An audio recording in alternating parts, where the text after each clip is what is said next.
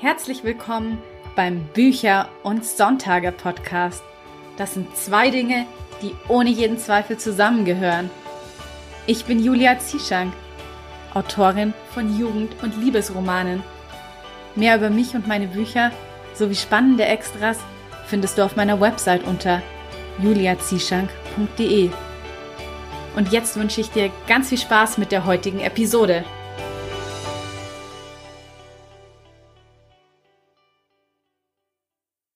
Es ist wieder Sonntag und das bedeutet, es gibt eine brandneue Podcast-Episode für dich.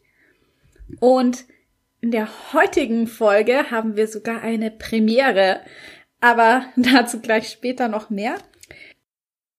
Heute spreche ich mit Christian Handel über das Thema Zeitmanagement denn oftmals ist es ja doch etwas schwierig, wenn man neben dem Vollzeitjob noch genug Zeit finden will, um zu schreiben. Und ich denke, das ist ein Thema, was wirklich viele betrifft, da ja vom Schreiben leben nur die wenigsten können. Und deshalb hoffe ich, dass ich dir heute wieder jede Menge hilfreicher Tipps und Informationen mit dieser Episode mitliefern kann. Und ja, wenn du magst, dann verbinde dich doch auch sehr gerne mit mir auf Instagram. Du findest mich unter Julia Zieschank. Da kannst du mich auch immer sehr gerne verlinken, zum Beispiel in deinen Stories und dann teile ich die Stories natürlich auch. Und ich freue mich auch einfach so, wenn ich von dir lese oder höre. Deshalb schau gerne mal bei mir auf Instagram vorbei. Ja, und ich glaube, das waren auch schon genug der einleitenden Worte. Ich wünsche dir jetzt einfach ganz viel Spaß mit dem Interview mit Christian Handel, denn ich hatte dabei auch jede Menge Spaß und hatte noch ein paar tolle Erkenntnisse. Hallo Christian, ich freue mich, dass ich heute mit dir den ersten Mann bei mir im Podcast begrüßen darf. Oh wow, das wusste ich gar nicht. Vielen, vielen Dank. Ich freue mich auf jeden Fall auch, dass ich heute bei dir sein darf. Ja, richtig schön. Haben wir heute eine kleine Premiere. Und unser Thema lautet ja ähm, Zeitmanagement, wie man neben dem Brotjob genug Zeit zum Schreiben findet. Und da bist du ja quasi Experte, weil du eben noch einen Brotjob hast. Und da wäre jetzt auch gleich mal meine Einstiegsfrage, wie teilst du dir denn deine Zeit so ein? Also wann schreibst du immer? Ah, Experte ist dann natürlich ein großes Wort, weil da hat ja jeder seine eigene Methode. Ähm, ich glaube, was mir am meisten hilft, ist, dass ich versuche, regelmäßig zu schreiben. Also Routine hilft mir grundsätzlich sehr, einfach ein gewisses Output zu haben, aber es hilft mir auch bei meiner Kreativität. Ich bin ja auch ein Verfechter dessen, dass ähm, selbst wenn mal die Worte nicht so fließen, dass man sich durchkämpft und schreibt, weil man halt nur das, was man geschrieben hat, auch überarbeiten kann. Und wie ich äh, schreibe, ich mache es tatsächlich morgens vor der Arbeit, vor dem Bürojob. Das heißt, ich stehe bewusst früher auf und ähm, momentan bin ich ja, wir nehmen das ja jetzt momentan in Zeiten von Corona auf. Ich bin äh, momentan im Homeoffice, das heißt, ich stehe auf, gehe eine kleine Runde spazieren, um an die frische Luft zu kommen, setze mich dann an den Schreibtisch und schreibe so 40 Minuten bis zu einer Stunde, bevor ich dann bewusst ähm, wechsle und halt meiner, meiner Brotarbeit nachgehe. Und so mache ich es aber eigentlich auch, wenn ich im Büro bin. Also das vor der Arbeit schreiben bringt mir persönlich immer sehr viel, weil ja, woran liegt das? Ich habe oft das Gefühl, manchmal dauert es dann doch länger, dass man doch länger im Büro bleibt oder man hat noch was zu erledigen und oft, wenn ich dann vor der Arbeit nicht geschrieben habe, komme ich heim und bin dann eher frustriert, weil ich es vielleicht dann auch abends nicht schaffe, weil ich zu K.O. bin oder weil irgendwie was anderes ansteht. Und wenn ich aber früh schon geschrieben habe, dann gehe ich viel motivierter auch in den Tag, weil mich das beruhigt, dass ich weiß, ich habe schon was gemacht. Also alles, was jetzt abends noch dazu kommt, das ist eher dann nochmal so ein zusätzlicher Bonus. Und oft ist es dann tatsächlich auch so, dass ich abends mich dann doch nochmal viel motivierter fühle, weil es dann auch frischer im Gedächtnis ist, was ich morgens geschrieben habe. Und da kann ich dann da direkt anknüpfen. Und ähm, das ist so ein Weg, wie ich mir die Zeit einteile. Ich versuche am Wochenende nicht zu schreiben, ähm, wobei das auch nicht immer stimmt. Ja. Also morgens ist bei mir die äh, Schreibzeit. Ja, ja, ich glaube, da muss auch jeder schauen, wann für ihn so die passenden Schreibzeiten sind. Also ich kann mir halt vorstellen, wie bei dir morgens ist der Kopf einfach noch frei, aber es gibt dann eben auch Leute, die mehr wie ich so Eulen vom Typ her sind. Ähm, bei denen funktioniert das dann einfach nachts noch besser mit Schreiben. Aber das ist, glaube ich, ein ja, mit Sicherheit. ausprobieren, ja. Das kommt, glaube ich, das kommt auf den Typ an, den man ist. Das kommt darauf an, ob man eine Familie hat, ob man Kinder hat. Und die, also klar, ich meine, genau. Aber ich glaube halt, man muss halt auch ausprobieren. Und es ist ja oft auch nicht in Stein gemeißelt. Man versucht sich ja immer wieder neu zu optimieren. Genau. Genau. Ja, und weil du jetzt gerade schon angesprochen hast, dass du am Wochenende eher versuchst, nicht zu schreiben, das wollte ich nämlich auch gerne fragen. Wie wichtig sind dir denn Pausen? Also nimmst du dir dann eben auch bewusst mal Zeit, ähm, um auszuspannen, beziehungsweise um anderen Hobbys nachzugehen? Ah, ja, das ist, das ist ein ganz schwieriges Thema. Ähm, weil man darf ja auch nicht vergessen, dass man neben dem, neben der reinen Schreibarbeit hat man ja beim Schreiben auch nochmal oft mit Organisieren oder mit Marketing oder mit irgendwelchen ja, administrativen Tätigkeiten zu tun. Ähm, sei es jetzt Social Media, sei es jetzt mit Verlagen oder so sprechen. Das heißt, ähm, objektiv betrachtet weiß ich, dass Pausen wichtig sind und dann versuche ich mir auch die Zeit zu nehmen. Ähm, einfach auch, weil ich einen gewissen Energielevel brauche, damit ich überhaupt schreiben kann und damit ich auch meinen Brotjob natürlich machen kann. Man braucht, muss ja ein bisschen erholt sein. Ähm, und das ist, glaube ich, auch für die Kreativität gut. Also ich versuche es, es gelingt mir nicht immer. Ich ähm, habe jetzt momentan, und das ist das, was ich vorhin meinte, dass man eben öfter Neues ausprobiert. Momentan ist so mein, also vorher habe ich jetzt gesagt, ich mache einen Tag am Wochenende, wo ich nicht schreibe, bewusst nicht schreibe, wo ich mir vornehme, nicht zu schreiben. Jetzt momentan habe ich sogar ausgeweitet äh, auf zwei Tage. Ich erlaube mir also praktisch zum Beispiel samstags oder so vielleicht zu plotten. Das ist für mich dann nochmal was anderes wenn ich irgendeinem Plot-Bunny hinterherjage, aber ich versuche dann nicht zu schreiben und mich wirklich zu erholen, bewusst was zu lesen. Fortbilden geht natürlich auch, dass ich einen Podcast hole oder in einem Schreibratgeber lese. Das mache ich auch schon trotzdem am Wochenende, aber dieses klassische Schreiben, das versuche ich nicht zu machen, sondern eher bei mir zu bleiben, äh, Sachen mit Freunden zu machen, spazieren zu gehen, an die frische Luft zu gehen, solche Dinge momentan, um einfach die Energie auch wieder zu haben und ich sag mal, ja, äh, äh den kreativen Brunnen auch wieder in gewisser Weise zu füllen. Genau, ja, das sehe ich genauso, dass es eigentlich sehr gut für die Kreativität ist, wenn man auch einfach mal was anderes tut und den Kopf ein bisschen frei bekommt, weil gerade ist es ja so, eben wenn man irgendwas anderes macht, dass einem die besten Ideen eigentlich kommen. Ja, das stimmt. Also wenn ich irgendwie im Plot ähm, hänge, dann mache ich auch tatsächlich Pausen und gehe spazieren und höre Musik. Also ich habe neulich auch mit Freunden nochmal drüber geredet. Es gibt ja eher so die visuellen oder eher so die auditiven. Ich bin auch jemand, mich begeistert Musik und ich kann da sehr gut nachdenken. Also ich kann dann 20 Mal das gleiche Lied hören und dann bringt das, das bringt mich dann in die Stimmung, dass ich über den Plot nachdenke. Ich muss aber auch sagen, mit den Pausen, dass mir das manchmal auch schon tatsächlich schwer fällt. Ne? Auch weil ich, ähm, weil ich das Schreiben halt auch nicht mehr als Hobby betrachte. Also ich habe zwar einen ähm, Brotjob, wie man es halt so klassisch nennt, aber ich empfinde das Schreiben einfach nicht mehr als Hobby, sondern ich meine, man hat dann vielleicht Verträge oder man ist Self-Publisher und hat bestimmte Deadlines, an die man sich selber halten möchte. Ähm, und ich sage halt immer, ähm, ein Job darf ja auch Spaß machen. Das ist schon wie ein Nebenjob und ja, deswegen sind da auch Pausen vielleicht wichtig. Ja, weil du jetzt eben schon sagst, dass es auch für dich mehr wie ein Nebenjob inzwischen ist, empfindest du es dann dann manchmal auch als stressig, noch quasi neben deinem Hauptjob Bücher zu schreiben? Also setzt dich das manchmal unter Druck? Ja, ja, beziehungsweise ich finde es eigentlich eher stressig, neben meinem Bücherschreiben noch einen Hauptjob zu haben. Es ist egal, wie rum man sieht, wobei ich den ehrlich gesagt auch liebe. Und das hat auch wirklich Vorteile, den zu haben. Das muss ich echt sagen. Kommen wir ja wahrscheinlich gleich auch nochmal dazu. Aber genau. ähm, ja, ich finde es manchmal schon stressig.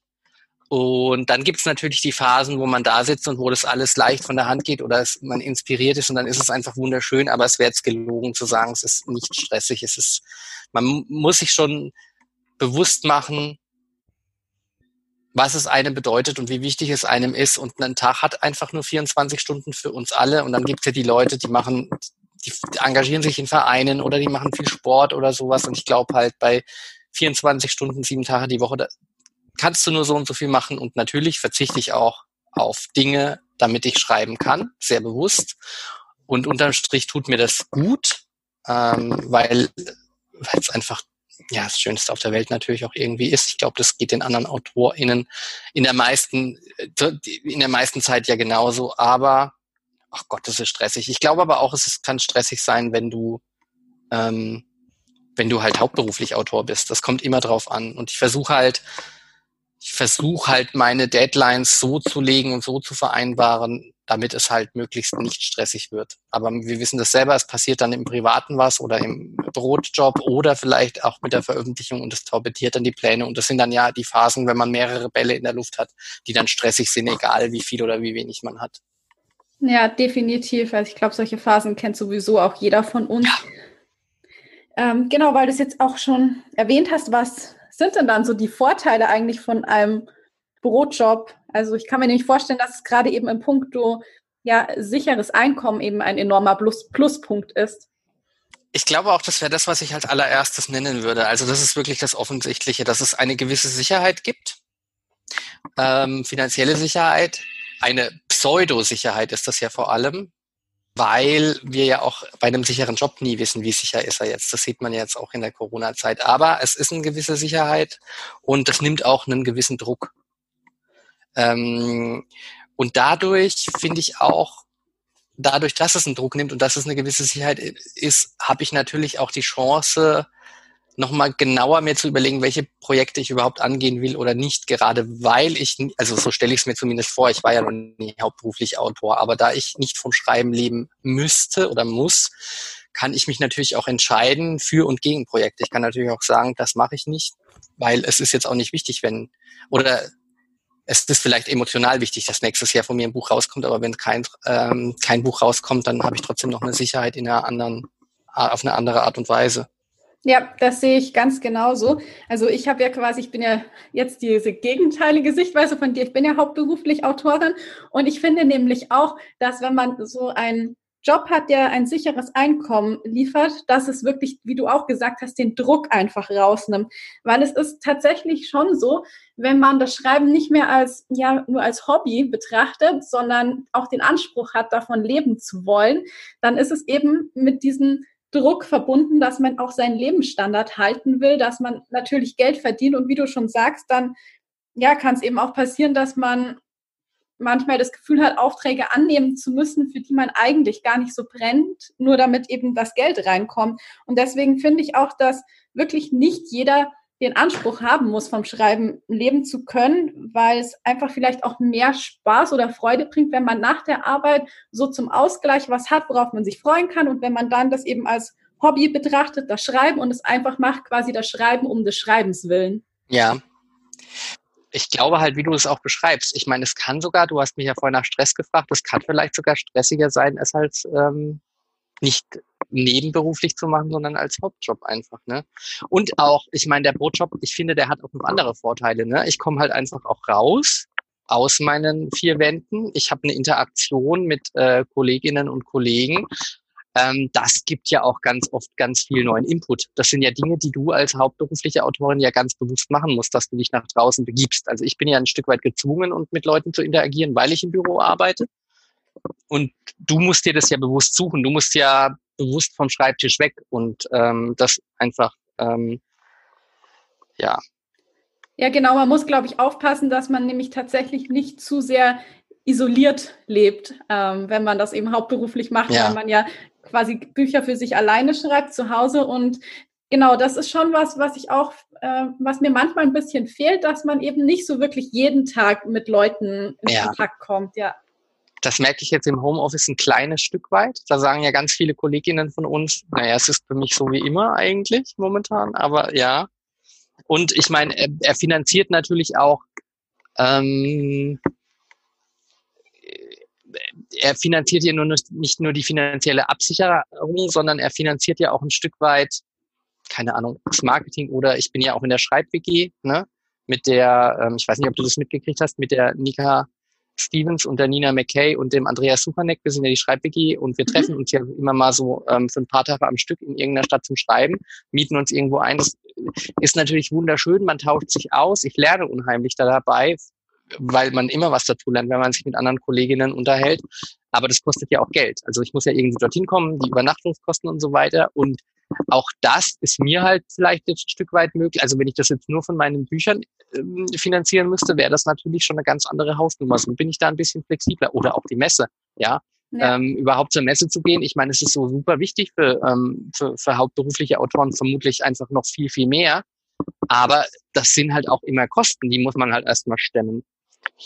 Und last but not least, glaube ich, bei mir im Hauptberuf, das liegt aber jetzt auch so ein bisschen daran, weil ich einfach einen wirtschaftlichen ähm, Hauptberuf habe. Ich glaube, ich lerne da auch einfach gewisse Skills, die mir auch als Autor helfen. Das äh, weiß ich auch nicht, ob man das, also keine Ahnung, ich kenne mich mit Buchhaltung aus, ich kenne mich ein bisschen mit, mit einem, mit einem Businessplan und so weiter aus. Das sind ja alles Sachen, die hauptberufliche AutorInnen, mit Steuer kenne ich mich ein bisschen aus. Das sind ja Sachen, die hauptberufliche AutorInnen erst lernen müssen in einem in einer Fortbildung, in einem Workshop oder dadurch, dass sie sich anlesen. Ich habe das halt nebenher sowieso von meinem Beruf. Also es gibt durchaus ganz viele Vorteile und es macht halt einfach auch Spaß, weil ich halt einen ähm, schönen Arbeitgeber, also oder einen Arbeitgeber habe, zu dem ich halt auch sehr gerne gehe. Und dadurch ist das, ist das durchaus auch von Vorteilen behaftet. Ja, das sehe ich ganz genauso. Aber trotz der vielen Vorteile, gäbe es jetzt ein Szenario, unter dem du sagen würdest, oder eine ja, Bedingung, unter dem du sagen würdest, dass du vielleicht äh, deinen Brotjob doch eines Tages mal aufgibst? Also äh, wahrscheinlich müsste es dann dazu kommen, dass er mir auch gar keinen Spaß machen würde mehr. Weil momentan, das klingt jetzt auch so blöd, ne? Ich finde aber halt schon, Arbeit darf nicht nur eine Qual sein. Du musst schon auch, oder wenn du dir das irgendwie leisten kannst, weil du, äh, je nachdem in welchem Umfeld, dass du arbeitest oder sie, ich gehe schon auch jeden Tag gerne zur Arbeit. Das ist ein Vorteil. Das heißt, wenn das irgendwann ganz wegfallen würde, ähm, dann könnte ich mir vorstellen, irgendwie, dass ich, bevor ich mir eine andere Stelle suche, dass ich es dann eher probieren würde, ob ich irgendwie das hochskalieren kann als Autor. Und natürlich, äh, ich müsste halt finanziell so viel verdienen, dass ich auch gut davon leben kann. Oder dass ich ja eigentlich auch gut davon, nicht nur davon leben kann, sondern auch gut davon leben kann. Ähm, was ich natürlich bedauere momentan durch den Pro-Job, das ist, dass ich halt einfach nicht so viel Zeit habe für Projekte, wie ich sie gerne hätte. Sowohl für die, die ich schreibe, also ich glaube, es geht immer noch mehr an Recherche, als man oft machen kann, als auch ähm, für äh, Projekte, zu denen ich halt momentan gar nicht komme, weil die Zeit fehlt. Das bedauere ich sehr, das stelle ich mir schön vor, wenn man, wenn man hauptberuflich Autor ist, dass man das dann macht. Aber da haben wir uns ja auch gerade schon drüber unterhalten, dass die Realität nicht unbedingt immer so idyllisch ist, wie man sie sich vielleicht vorstellt. Ja, ja genau. Ja, ähm, ich finde halt auch, wenn man wirklich so die zwei Jobs nebeneinander als Doppelbelastung empfindet und wirklich gar keine Freude an seinem Brotjob hat, dann kann man schon sich überlegen, vielleicht sich mal selbstständig als Autorin oder als Autor zu machen. Aber ich finde, es ist ganz wichtig, dass man eben vorher genügend Geld angespart hat, dass man das wirklich nicht ähm, da so ein bisschen blauäugig rangeht, sondern dass man sich echt mal durchrechnet, wie viel Fixkosten habe ich im Monat und das dann mindestens für sechs Monate hochrechnet, dass man quasi ein Polster von sechs Monaten im Rücken hat, weil das nimmt halt auch einfach nochmal den Druck enorm raus. Ja, oder viele vergessen ja dann auch die Steuer oder sowas, dass man halt wirklich an alles genau. denkt. Ne? Ja, ja. ja das glaube ich auch. Ja, noch so zum Thema ähm, Zeitmanagement. Wie bekommt man denn ein Buch eigentlich fertig geschrieben, wenn man jetzt so das Gefühl hat, absolut keine Minute Freizeit zu haben? Also es gibt ja sicherlich auch ähm, Szenarien, da hat man mhm. eben noch Kinder, um die man sich kümmern muss. Oh Gott, ja. Ja, also genau. nicht, oh Gott, Kinder sind ja was Schönes, aber ähm, ich meine, ich tue mir ja schon schwer, irgendwie ähm, meinen Brotjob und den Nebenberuf unter einen Hut zu kriegen. Und ich denke mir dann immer, wenn du dann wirklich, also ich bin auch momentan Single, das macht es natürlich auch nochmal ein Stück weit leichter. Aber wenn du natürlich irgendwie noch eine Familie hast, ja, die will zu Recht ja auch Aufmerksamkeit. Ja. Ja, hast du da vielleicht noch irgendwie so einen Tipp? Also du hast ja ganz am Anfang schon gesagt, dass Routine sehr wichtig ist. Ähm Für mich ja. Ja, ich glaube, ich bin. Also meine Tipps wären, wie gesagt, ich habe keine Familie, aber ich habe mal so überlegt, ähm, was sind so äh, Dinge, die für mich gut ähm, funktionieren oder gut funktioniert haben. Und ich glaube, für mich war es oder ist es wichtig, dass ich Deadlines wirklich realistisch plane. Sprich, auch vielleicht mit einem kleinen Puffer, weil es kann immer was passieren. Das hilft. Dann ähm, das, was du vorhin auch angesprochen hast, Pausen zum Erholen. Ne? Dann, ich glaube, was auch wichtig ist, ist, dass man einfach auch wirklich, das habe ich auch schon mal gerade gesagt, dass man halt einfach das liebt, was man halt einfach macht weil das motiviert. Dann glaube ich, dass es auch ganz gut ist, selbst wenn ich von der Routine spreche, ab und an mal was anderes auszuprobieren, Änderungen auszuprobieren. Ich habe jetzt zum Beispiel einfach gesagt, ich gehe jetzt ein bisschen früher ins Bett, dafür stehe ich eine halbe Stunde früher auf. Funktioniert es für mich, sowas auszuprobieren? Nicht, vielleicht auch nicht gleich vor, sich vorzunehmen, dass man gleich zwei Stunden früher aufsteht, sondern halt einfach mit kleinen Schritten anfängt, ne? Oder halt irgendwie später ins Bett geht und dafür vielleicht einfach länger schläft. Ich habe eine Zeit lang auch, bin ich einfach später auf Arbeit gegangen, weil wir Gleitzeit haben und habe dann halt abends länger geschlafen und bin dann äh, abends länger aufgeblieben und habe früh länger geschlafen. Einfach so Dinge auszuprobieren.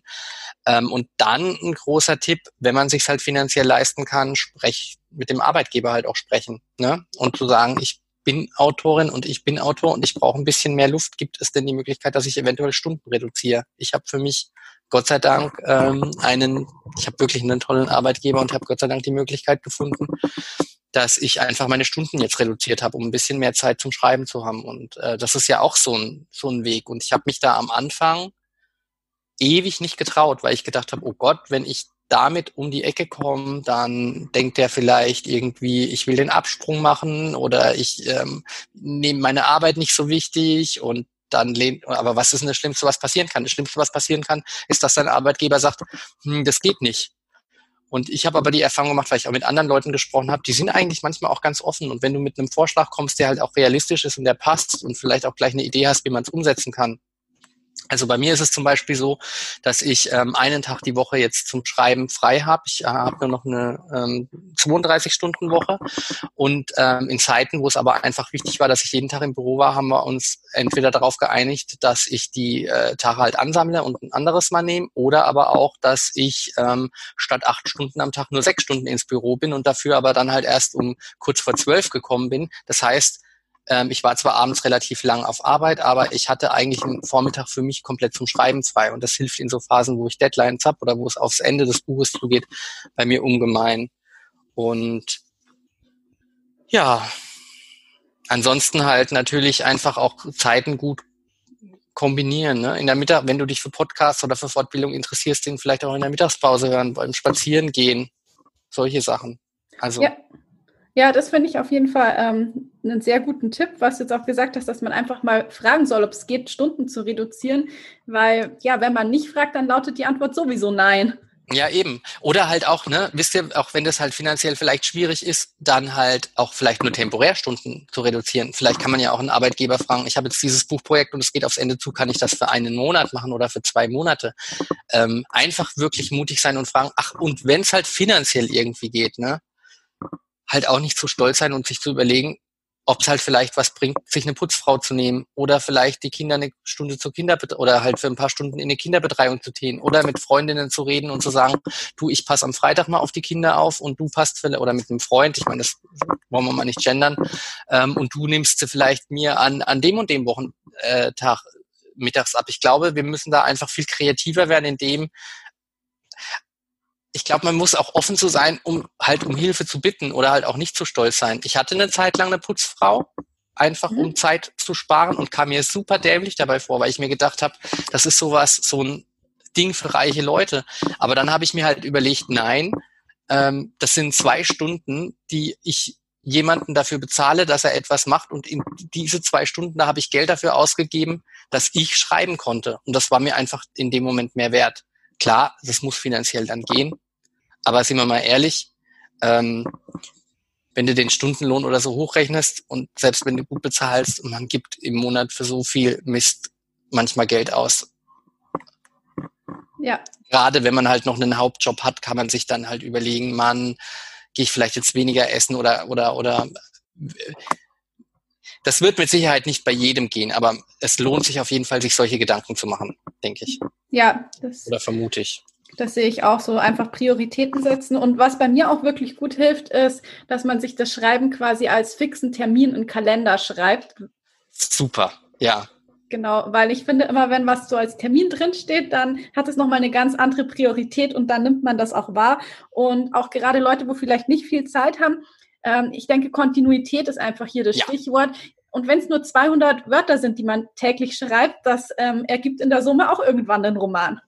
Unbedingt. Und selbst wenn es nicht jeden Tag ist, selbst wenn man sagt, man schreibt immer Montagmittag und Donnerstagmittag oder sowas, selbst das, es ist ja irgendwie der Anfang, der, der ist so wichtig, um eine Routine aufzubauen. Und weißt du, was mir gerade auch noch eingefallen ist, was du gerade gesagt hast? Ich habe mir eine Zeit lang, jetzt geht's besser, auch Pausen tatsächlich in den Kalender geschrieben. Mhm. Weil das war, das ist bei mir so was Psychologisches. Erstens hatte ich dann Gefühl, okay, jetzt ist Zeit, jetzt muss ich die Pause machen.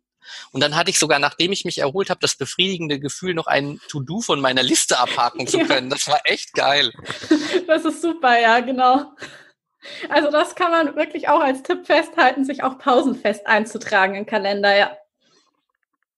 Ja. Ja, also Christian, ich finde, da waren jetzt schon wahnsinnig viele tolle Sachen mit dabei, was man so umsetzen kann. Und dann würde ich jetzt auch mal zu deinen ähm, Büchern umschwenken, weil jetzt am Ende des Podcasts folgt ja noch eine Hörprobe aus Becoming Electra. Und vielen Dank. Genau, da würde ich dich gerne mal fragen, um was es denn da eigentlich geht. Becoming Electra ist ein Jugendbuch für Leser und Leserinnen ab 14 Jahren. Man kann es natürlich auch, wenn man älter ist, lesen. Ich bezeichne es immer sehr gern als Denver Clone. Einfach, weil ähm, es von der Atmosphäre her, es spielt im Jahr 2083, es ist aber weniger ein Science-Fiction-Roman, ähm, sondern es ist eigentlich mehr atmosphärisch vergleichbar mit so wirklich so Guilty Pleasure Serien wie vielleicht ähm, Revenge oder Denver Clan oder ja, was gab's alles? Vielleicht auch Pretty Little Liars, aber mehr in so einem opulenteren Upper-Class-Setting. Ähm, es hat einen Krimi-Plot. Es geht darum, dass jemand ähm, ermordet wurde und man weiß nicht, warum und wer da dahinter steckte. Und der Twist daran ist halt, ähm, deswegen spielt es im Jahr 2083, dass Klone eine wichtige Rolle spielen. Also es geht um eine Doppelgängerin, aber es ist halt nicht diese klassische, oh Gott, das ist die Zwillingsschwester, die bei der Geburt verschwunden ist, sondern der Doppelgänger ist ein Klon. Denn in der Welt, in der die Geschichte spielt, gibt es seit 17 Jahren das Recht, Klone von sich selbst und den eigenen Kindern produzieren zu lassen. Und meine Hauptfigur ist ein Klon, Isabel, und sie versucht herauszufinden, also sie muss der Welt vorspielen, dass sie Elektra ist, ihr, ähm, ihr Original und aber gleichzeitig herausfinden, wer ihrem Original nach dem Leben trachtet. Mhm. Ja, ich finde ja das, die Thematik auch sehr, sehr spannend, weil das mit den Klonen natürlich ja auch viele moralische Fragen aufwirft. Ja, ich hoffe. Ähm, ich hoffe, man hofft ja immer das Beste und ich, äh, es hatte auch sehr viel Spaß gemacht, sich damit im Buch zu beschäftigen. Also ähm, im Mittelpunkt des Romans steht für mich die Charakterentwicklung von Isabel, von einem also von ihr als Klon und wie sie die Welt sieht, zu einem selbstbestimmteren, mutigeren, äh, zu einer selbstbestimmteren, mutigeren jungen Frau, die ihre eigenen Entscheidungen trifft, die aber natürlich, weil sie ja selber ein Klon ist, auch dieses ganze Konzept in Frage für sich stellt und man durch ihre Augen auch so einen Blick auf diese Welt wirft und auch Leute kennenlernt, die das gar nicht so in Frage gestellt haben, die gar nicht irgendwie, ja. Ja, ich irgendwann, weiß, ja. Kennst du auch ähm, den Film Alles, was wir geben mussten? Da Tatsächlich kenne ich, also ähm, ich habe den Film, beziehungsweise es ist ja auch eine Buchverfilmung, ich kannte den Film nicht, als ich ähm, das Buch geschrieben habe. Aber, beziehungsweise bevor ich das Buch geschrieben habe, habe ich mich mit meiner Lektorin getroffen und die sagte, ähm, es, er, also es erinnern ist falsch, weil es ja eine ganz andere Atmosphäre hat und alles, was wir geben mussten, ist ja als Film, es ist ja eine, wirklich eine Dystopie, muss man ja auch so sagen. Es ist ganz schrecklich ähm, aber auch sehr, sehr, sehr berührend. Also so finde ich den Film, empfinde ich den Film. Und da hat sie mir gesagt, kennst du das? Ähm, das erinnert mich so ein bisschen daran. Und ich so, shit. Das ist ja immer so die Angst. Aber es war auf der anderen Seite alles schon mal da. Und was ich gemacht habe, ich habe ganz bewusst den Film beziehungsweise das Buch auch nicht gelesen, bevor ich es, äh, den Roman geschrieben habe. Und nachdem ich ihn aber geschrieben hatte, als er gerade im Lektorat war, habe ich den Film geguckt, weil ich wissen wollte, ähm, ist es zu ähnlich oder ist es eigenständig? Und ich war dann sehr, sehr froh, ähm, dass es zwar natürlich sich mit ähnlichen Themen beschäftigt, mhm. dass es aber halt einfach von der Atmosphäre was ganz anderes ist. Also alles, was wir geben mussten, ist sehr gesellschaftskritisch, sehr, sehr traurig, auch sehr, sehr menschlich. Und bei mir spielt zwar ja natürlich die Moral eine große Rolle, aber es ist eher eine Guilty Pleasure. Ja. Es ist ein Buchspieler, ja. Ja, ich wollte eigentlich auch nur sagen, dass mich halt der Film eben äh, wahnsinnig auch mitgenommen hat und ich oh. da eben auch hinterher noch sehr, sehr lange drüber nachgedacht habe und ähm, deswegen auch die ganze Thematik eben mit den Klonen auch sehr spannend finde, eben auch in deinem Roman, was es eben, wie ich schon gesagt habe, für ja moralische Fragen eben einfach aufwirft. Ja, danke. Aber der Film ist auch wirklich toll. Also wenn ihr den noch nicht kennt, schaut euch den mal an. Ich, der hat mich sehr berührt und ähm, macht ganz schön nachdenklich. Die hatten ja nochmal einen ganz anderen, also der lohnt sich auf jeden Fall, weil er hat so ein paar Ideen, die sind richtig toll, ja. Ja, finde ich auch. Also ich kann den auch nur empfehlen. Viele sprechen mich auf die Insel an. Das ist mhm. ja auch ein Film mit Scarlett Johansson. Da geht es ja auch so ein bisschen um Klone und so weiter. Und denken, ich bin davon inspiriert worden, bin ich eigentlich auch nicht. Ich, bei mir war es wirklich so, dass ich eigentlich eine Doppelgängergeschichte schreiben wollte und gedacht habe, es gibt schon viele Doppelgängergeschichten, wie kannst du da was Neues dem abgewinnen? Und so kamen die Klone. Ich denke aber halt, sobald du dich mit diesem Thema Klone beschäftigte, beschäftigst, kommen ja automatisch diese moralischen Fragen und so erklärt sich, glaube ich, ähm, dass, dass man da mit ähnlichen Fragestellungen sich beschäftigt. Genau, ja, ich denke auch, das geht einfach gar nicht anders, da kann man nicht umhin. Ähm, ja, ich fand auf jeden Fall auch den Einstieg wahnsinnig spannend in deinen Roman und ich glaube, das wird den Hörern und Hörerinnen nämlich genauso gehen. Ich bin sehr gespannt. Ich, äh, vielen, vielen Dank. Ich freue mich jetzt auch auf die Leseprobe, muss ich sagen, von dir. ja, danke schön. Also mir hat es wirklich wahnsinnig viel Spaß gemacht. Und ja, wenn man jetzt von dir und deinen Büchern gerne weitere Infos erfahren möchte, wo findet man dich denn im Internet überall? Ah, also, ich habe seit neuestem auch eine eigene Website, das ist www.christianhandel.de in einem Wort. Da gibt's auch ab und an Blog-Einträge, momentan noch nicht so oft. Es gibt da auch ein Newsletter, da kann man sich eintragen. Ähm, am aktiv, also ich habe auch eine Facebook, Facebook-Seite, Christian Handel Autor. Ähm, am aktivsten bin ich momentan auf Instagram unter christian.handel. Da findet man mich. Und ähm, ja, weil ich ja auch noch ein bisschen blogge, gab es natürlich auch fantasy-news.com. Das ist auch meine Seite als Blogger, aber die ist sehr eingeschlafen. Also am ehesten auf Instagram oder per E-Mail über meine Website. Okay, ja. Die Links packe ich natürlich wie immer in die Show Notes und dann. Vielen, vielen Dank. Kommen wir noch zur Abschlussfrage, die ich jedem Gast stelle.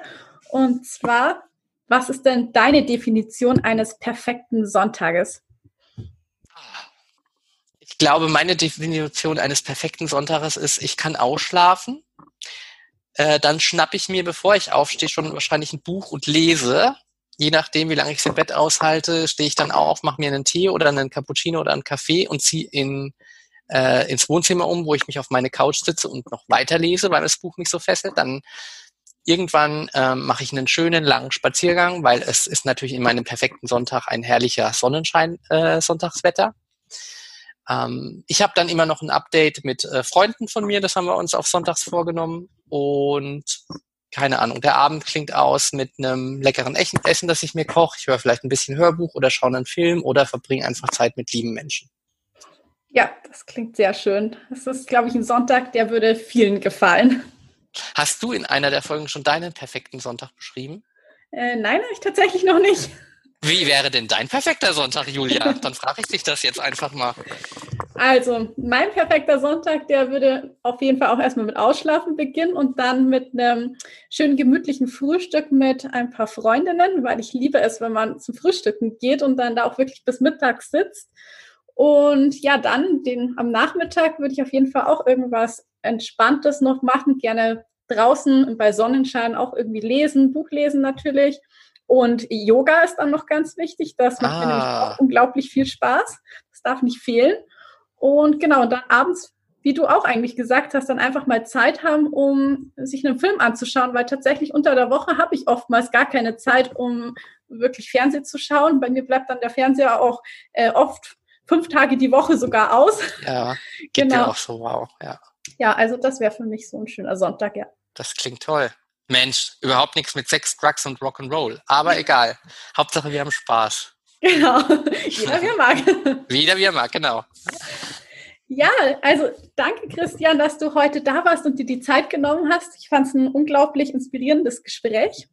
Vielen, vielen Dank. Ich bin jetzt auch auf die nächste, auf die, auf die alten Folgen nochmal gespannt. Ich muss noch ein paar nachhören. Ich kenne deinen Podcast natürlich schon, aber alle habe ich noch nicht gehört und jetzt habe ich wieder richtig, richtig Lust, weil ich finde, du hast auch ähm, Fragen gestellt, die mich schön zum Nachdenken gebracht haben. Und da lernt man auch nochmal viel über sich. Es hat mir richtig Spaß gemacht. Danke.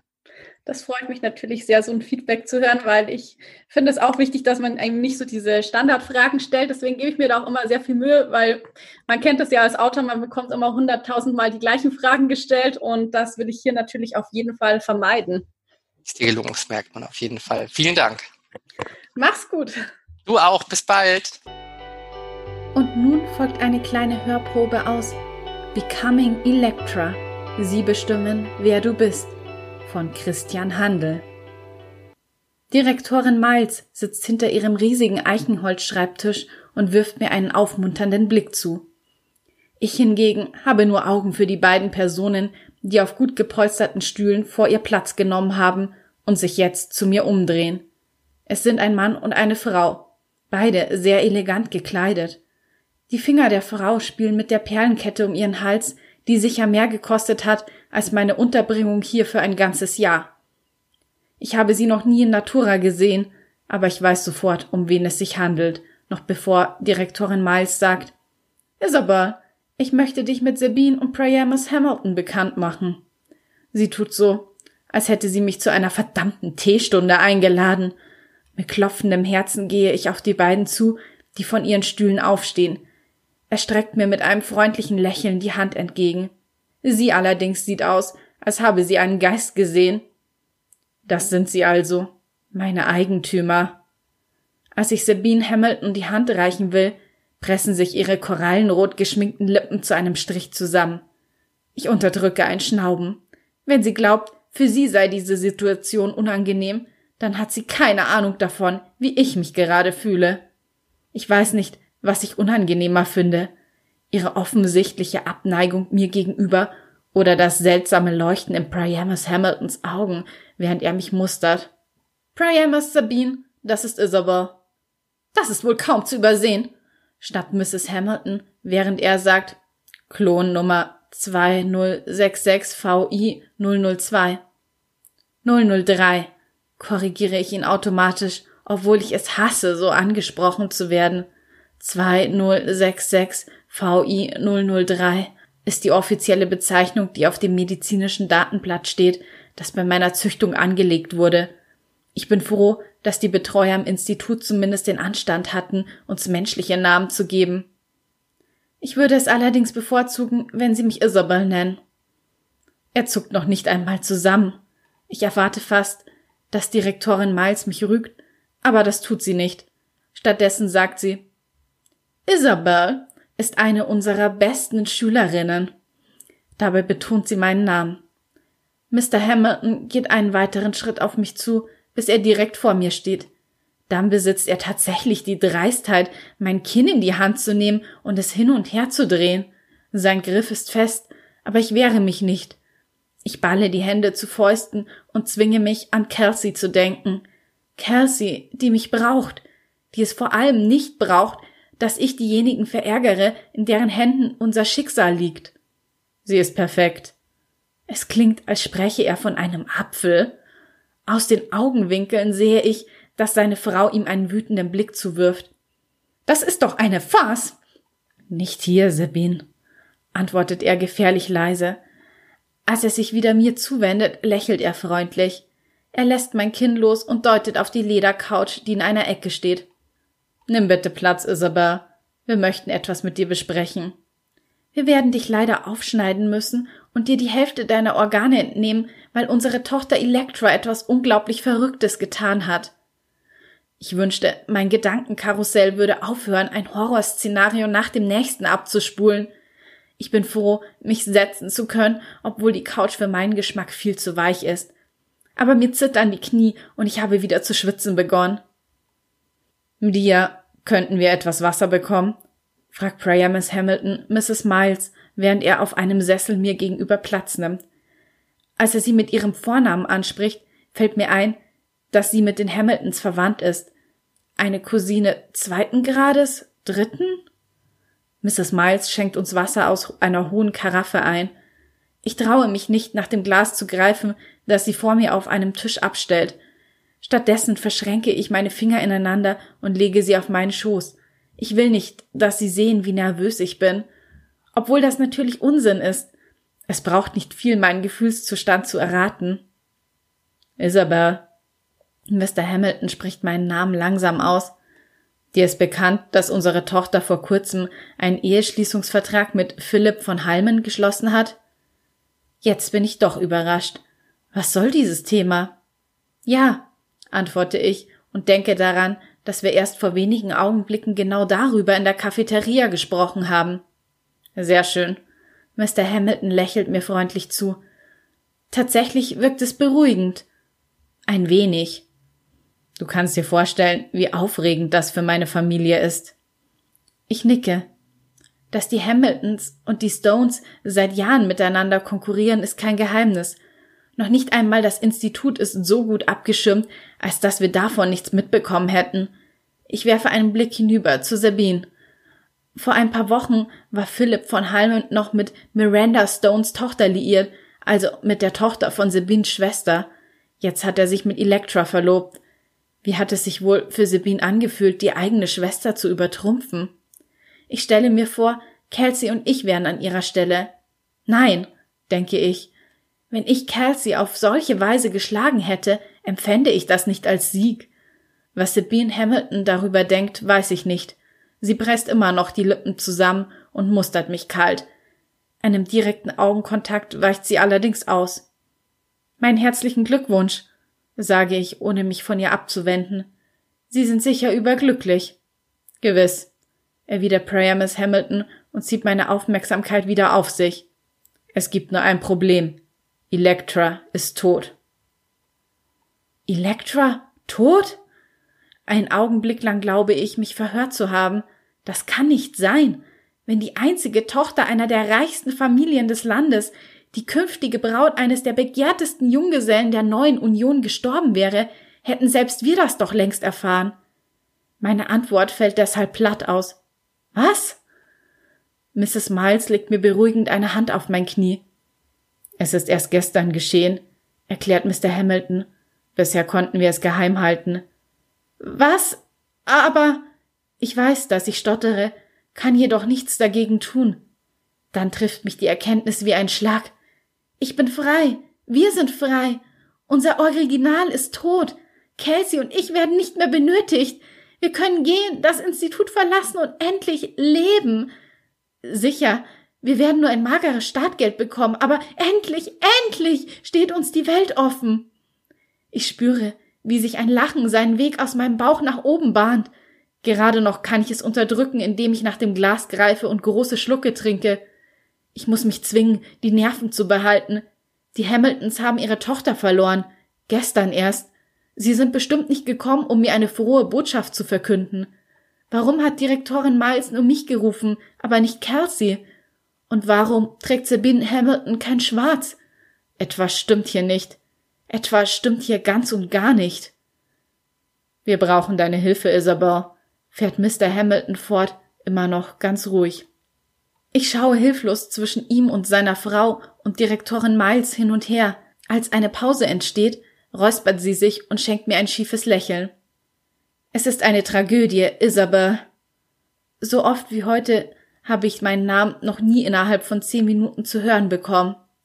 Den Schmerz, den die Hamiltons erleiden, können wir uns nicht ausmalen. Erzähl mir nichts von Schmerzen, denke ich. Jetzt bin ich es, die die Lippen fest zusammenpresst. Direktorin Miles fährt unbeeindruckt fort. Und doch sind sie heute gekommen, um dir ein unglaubliches Angebot zu unterbreiten. Es ist eine riesige Chance. Mehr als das. Es ist die Chance deines Lebens. Alles kann sich für dich ändern. Ich verstehe nicht. Mein Kopf dreht sich. Wir möchten, dass du Elektras Platz einnimmst, erklärt Mr. Hamilton. Ganz ruhig, als ob er sagen würde, wir möchten, dass du in der nächsten Aufführung des Schultheaters die Julia spielst. Unsere Familie hat jahrelang auf diese Verbindung hingearbeitet. So viel hängt davon ab. Wir können es nicht riskieren, dass uns der Hauptgewinn wie Sand wieder durch die Finger rinnt. Philipp von Halmens Vater wird mit an Sicherheit grenzender Wahrscheinlichkeit eines Tages Präsident der neuen Union. Meine Tochter muss ihn heiraten, und deshalb musst du Elektra werden. Ich schaue ihn schockiert an. Sabine Hamilton schnaubt schon wieder, und Direktorin Miles legt nun die Hand auf ihr Knie. Mr. Hamilton ignoriert beide und mustert nur mich. Versteh mich nicht falsch. Du bist nicht Elektra. Du wirst niemals ihren Platz in unseren Herzen einnehmen können und ihr Verlust hat uns tief getroffen. Aber jetzt ist keine Zeit für öffentliche Trauer. Du siehst aus wie sie, du bist ihr Klon, ihr Spiegelbild. Unversehrt und lebendig und im gleichen Alter. Das ist eine einmalige Chance, und wenn du mitspielst, kannst du dabei sogar noch mehr gewinnen als wir. Ein Leben in Luxus, schöne Kleider und Schmuck, Prestige, Anerkennung, die Hand eines attraktiven jungen Mannes, ja sogar ein Adelstitel. Heute Aschenputtel, morgen Prinzessin. Sabine Hamiltons Stimme schneidet wie Glas. Ihr Mann ergreift meine Hand. Dir wird die Welt zu Füßen liegen. Mein Herz setzt für Sekunden aus und beginnt dann schneller zu schlagen. Wenn ich sie werde. Wenn du sie wirst, ja. Sein Griff um meine Finger wird fest. Glaubst du, du kannst das, Isabel? Elektra werden. Von jetzt auf gleich dein altes Leben hinter dir lassen und nie mehr zurückblicken. Ich. Was ist mit Kelsey? Kelsey? Der andere Klon, sagt Direktorin Miles ruhig. Priamus Hamilton schaut mich bedauernd an. Dieser Plan wird nur funktionieren, wenn du alles hinter dir lässt, Isabel. Auch Kelsey. Was? Hör mir zu, mischt sich Direktorin Miles ein.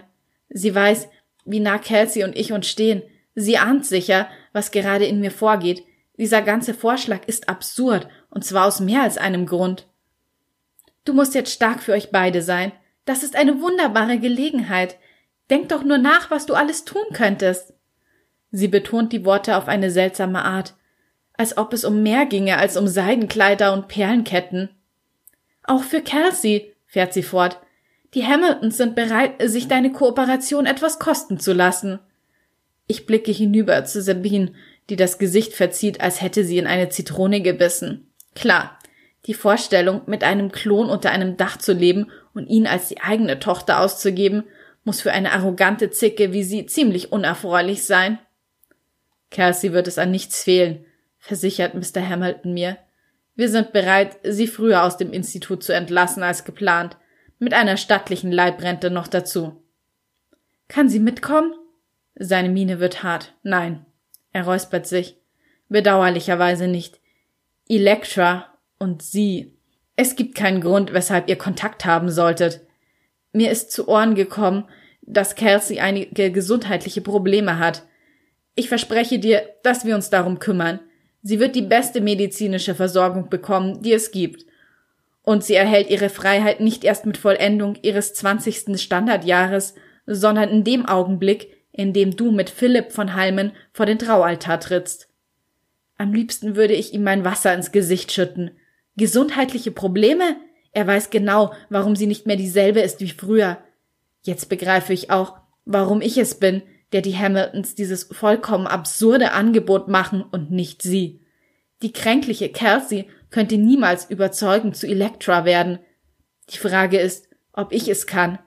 Bisher haben er und Direktorin Miles mir eindrucksvoll geschildert, was ich durch meine Zusage alles gewinne. Niemand spricht darüber, was ich verliere. Was ist, frage ich vorsichtig, wenn ich das nicht will, wenn ich Nein sage? Dann, sagt Sabine Hamilton kalt, haben wir keine Verwendung mehr für euch. Uiuiui, die Hörprobe ist ja diesmal ganz schön spannend gewesen. Wie es weitergeht, erfährst du in Becoming Electra von Christian Handel. Und damit sind wir auch schon wieder am Ende der heutigen Episode angelangt. Ich hoffe, du fandest das Thema hilfreich. Du kannst mir gerne mal schreiben, ob du selbst Probleme mit dem Zeitmanagement hast, ob es dir auch schwer fällt, in deinem Alltag Zeit zu finden, um zu schreiben und ob dir da jetzt auch die Tipps von Christian weitergeholfen haben. Da kannst du mir sehr gerne Feedback geben. Da bin ich natürlich neugierig und auch wenn du irgendwelche Themenvorschläge oder Wünsche hast, lass es mich gerne wissen. Und dann wie immer am Schluss die Bitte an dich, mir auf Spotify und iTunes zu folgen und mir auf iTunes eine Bewertung dazulassen. Das hilft mir natürlich, diesen Podcast weiterhin kostenlos für dich anbieten zu können. Und wenn du jemanden kennst, der von dem Input aus diesem Podcast profitieren könnte, dann ja, teile doch meinen Podcast sehr gerne mit diesen Personen, empfehle ihn weiter, damit noch viel mehr Leute all diese hilfreichen Tipps zu hören bekommen. Und damit bleibt mir nur noch zu sagen, ich hoffe, du schaltest wieder ein, wenn es Zeit ist für Bücher und Sonntage. Bis zum nächsten Mal.